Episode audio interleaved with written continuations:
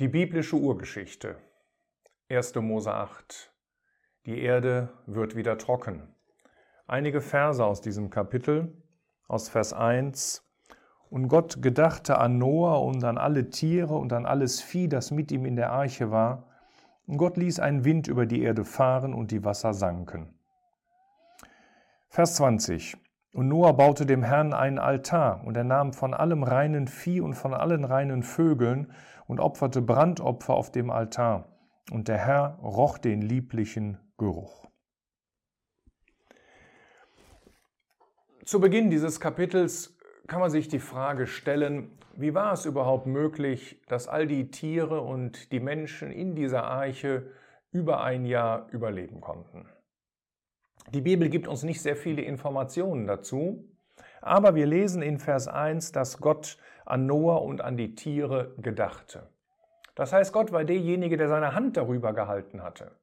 Wie Gott das getan hat, das wird uns nicht gesagt. Ob er vielleicht dafür sorgte, dass die Tiere in den Winterschlaf gefallen sind oder ob er Noah besondere Instruktionen gab, wie er die Arche bauen konnte, dass das Ganze auch so konstruiert war, dass er die Tiere leicht versorgen konnte.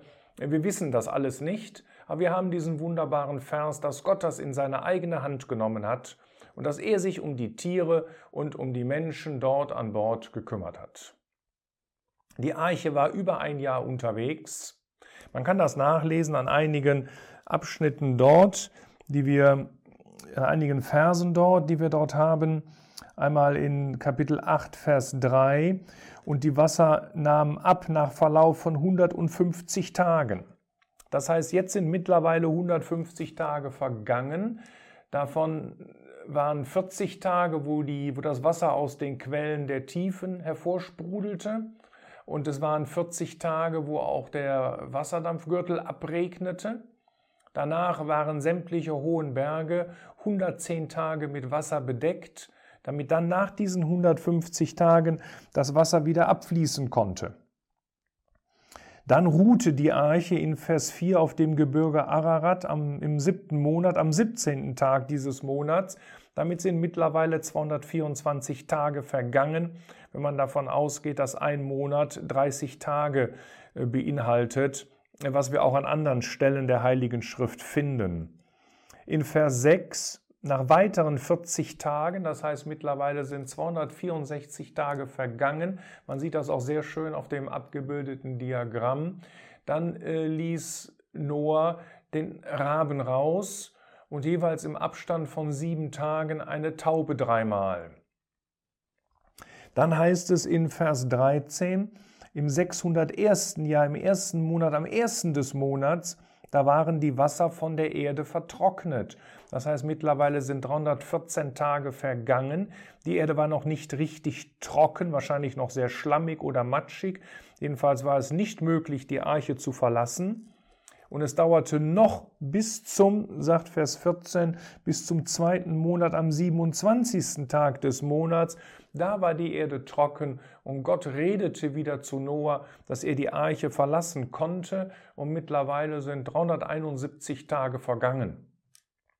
Das zeigt uns ein klein wenig von dem Gottvertrauen, das Noah hatte, dass er eine so lange Zeit sich in diesem Boot befand und auch seine Familie natürlich niemand konnte sehen, was draußen vorging. Äh, niemand wusste, wie es draußen aussah, was alles geschah. Äh, man konnte nur sehen, was in der Eiche passierte. Aber Noah traute auf Gott und konnte über ein Jahr lang ausharren, bis Gott, nachdem Gott am Anfang die Tür verschlossen hatte, bis Gott dann nach 371 Tagen wieder zu ihm sprach und sagte, dass er die Eiche verlassen konnte.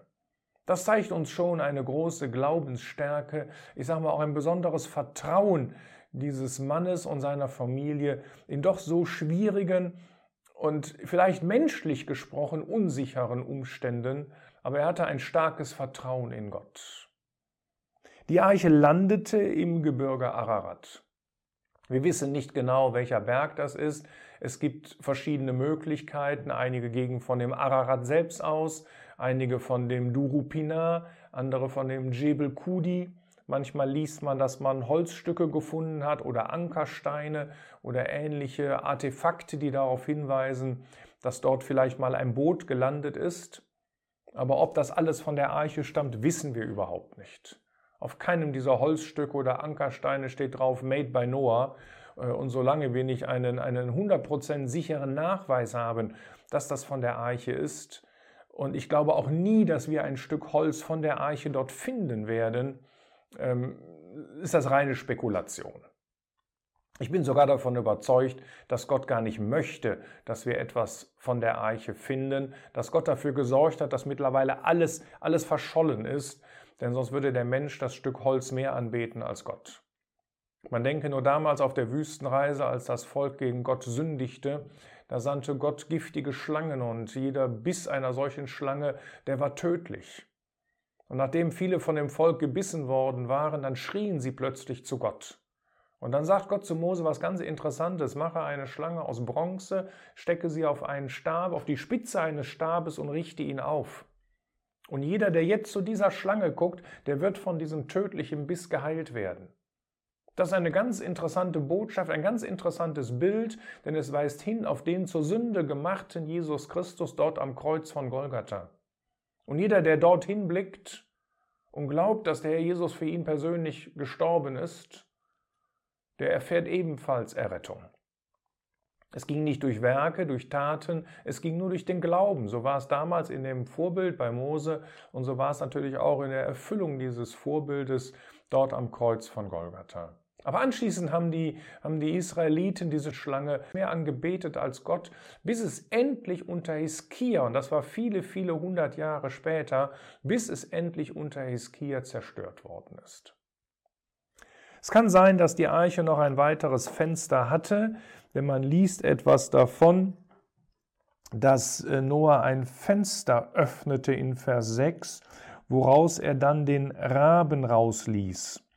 Und das ist ein anderes hebräisches Wort als die Lichtöffnung, die die Arche wahrscheinlich oben im Dach hatte, die sich von links nach rechts durchzog über die gesamte Länge dieses Bootes, was allein schon nötig war, damit auch eine Sauerstoffzirkulation stattfinden konnte. Wahrscheinlich gab es noch ein kleines, eine kleine Öffnung dort oder etwas, was man aufmachen konnte in dieser Arche, äh, wo man aber nicht sehen konnte, wie es draußen aussah und was draußen geschah wodurch aber Noah ähm, verschiedene Vögel rauslassen konnte. Oder es war ein Teil dieser Lichtöffnung oben im Dach, wir wissen es einfach nicht. Jedenfalls das Erste, was dort geschieht, ist, dass er einen Raben herauslässt. Der Rabe an sich, sagt uns 3. Mose 11, ist ein sündiger, äh, es ist, ist, ein, es ist ein unreiner Vogel. Äh, in Vers 6. Er ließ den Raben hinaus und der flog hin und her, bis die Wasser von der Erde sich vertrocknet hatten. Das heißt, wir sind hier bei Tag 264. Richtig vertrocknet hatten, das war am Tag 314. Das heißt, dieser Rabe flog über 50 Tage hin und her und er fand dort tatsächlich etwas, wo er sich niederlassen konnte und wo er überleben konnte. Der Rabe als ein unreiner Vogel, der spricht von, unser, von unserer alten, unreinigen, sündigen Natur, die ihren Anknüpfungspunkt in den sündigen Dingen, in den moralischen Sünden dieser Welt findet, die sich da wohlfühlt und die sich da niederlässt. Sie kehrt nicht mehr zu der Arche, zu dem, zu dem Rettungsort zurück, die selbst ein Bild von dem Herrn Jesus ist.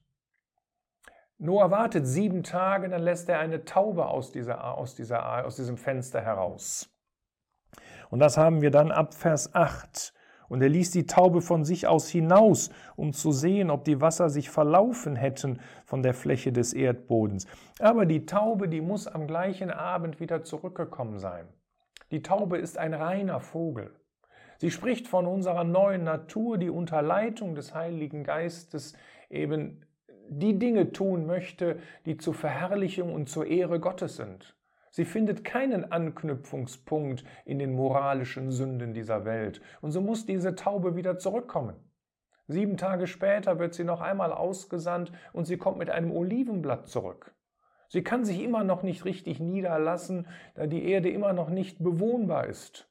Aber sie bringt ein Zeichen zurück, dass Noah erkennt, es gibt einen Neuanfang. Denn sie bringt kein vertrocknetes Olivenblatt zurück, sondern es wird sich hier wohl um ein blühendes, um ein lebendes Olivenblatt gehandelt haben, sodass, sodass Noah erkennen kann, dass es einen Neuanfang geben wird. Und dann erst nach sieben Tagen, nach weiteren sieben Tagen, lässt er die Taube ein drittes Mal raus und sie kommt nicht mehr zurück.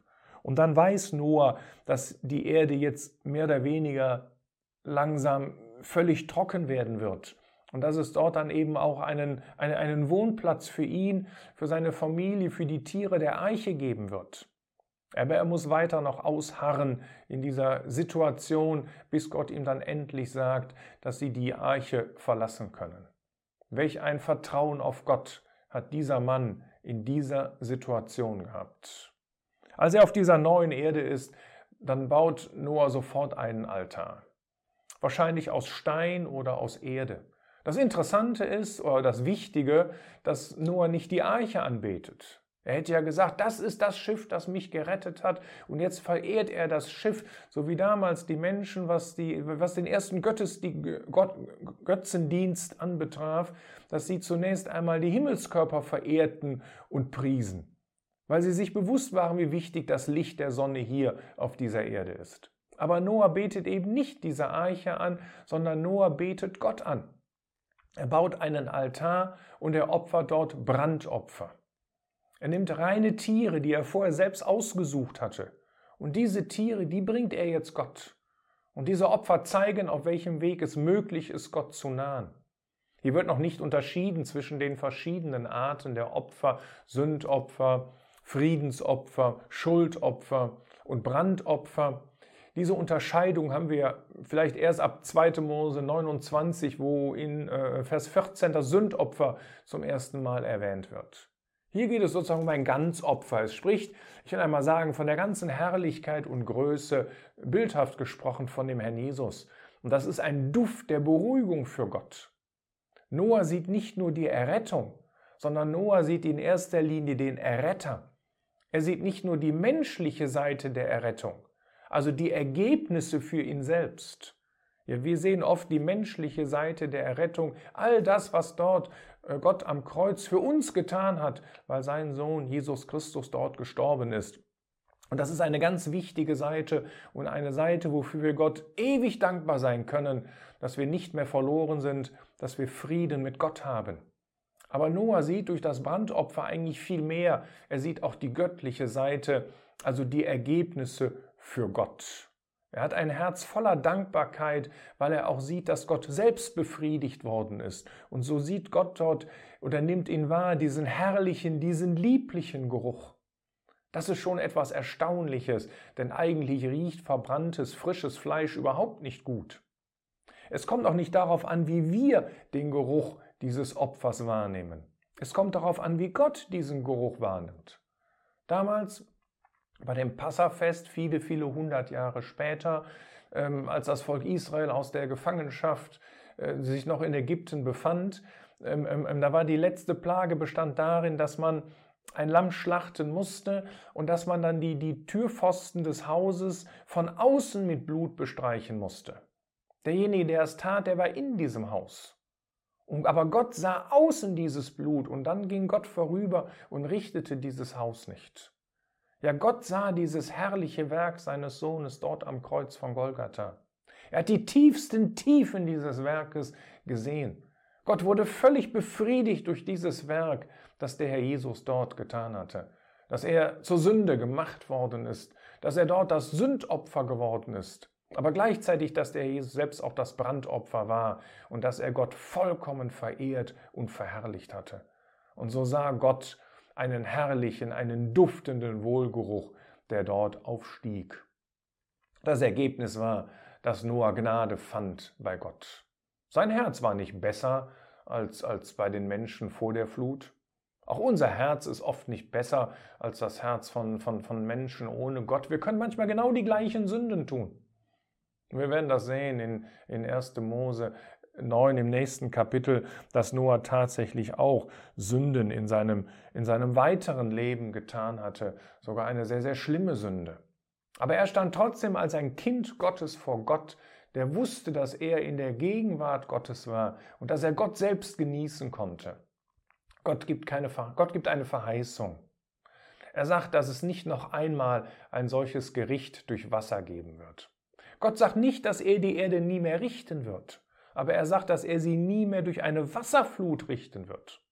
Gott wird diese Erde einmal richten.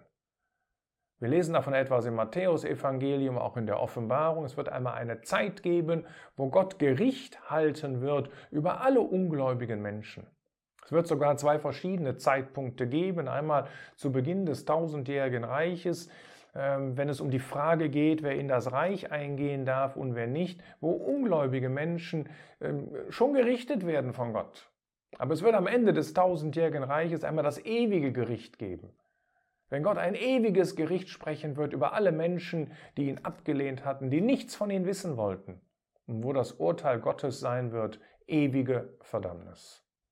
Und darum ist es mein größter Wunsch, dass jeder, der, der diesen Vortrag hört, dieses Video sieht, dass er eine echte Entscheidung für Gott trifft, damit er nicht unter diesem Gericht Gottes steht, sondern damit er gerettet wird, wie ein Noah, und damit er wirklich mit seinem Herzen Gott danken kann für das, was dort am Kreuz geschehen ist. Und dafür, dass Gott durch dieses Werk seines Sohnes vollkommen geehrt und innerlich befriedigt worden ist.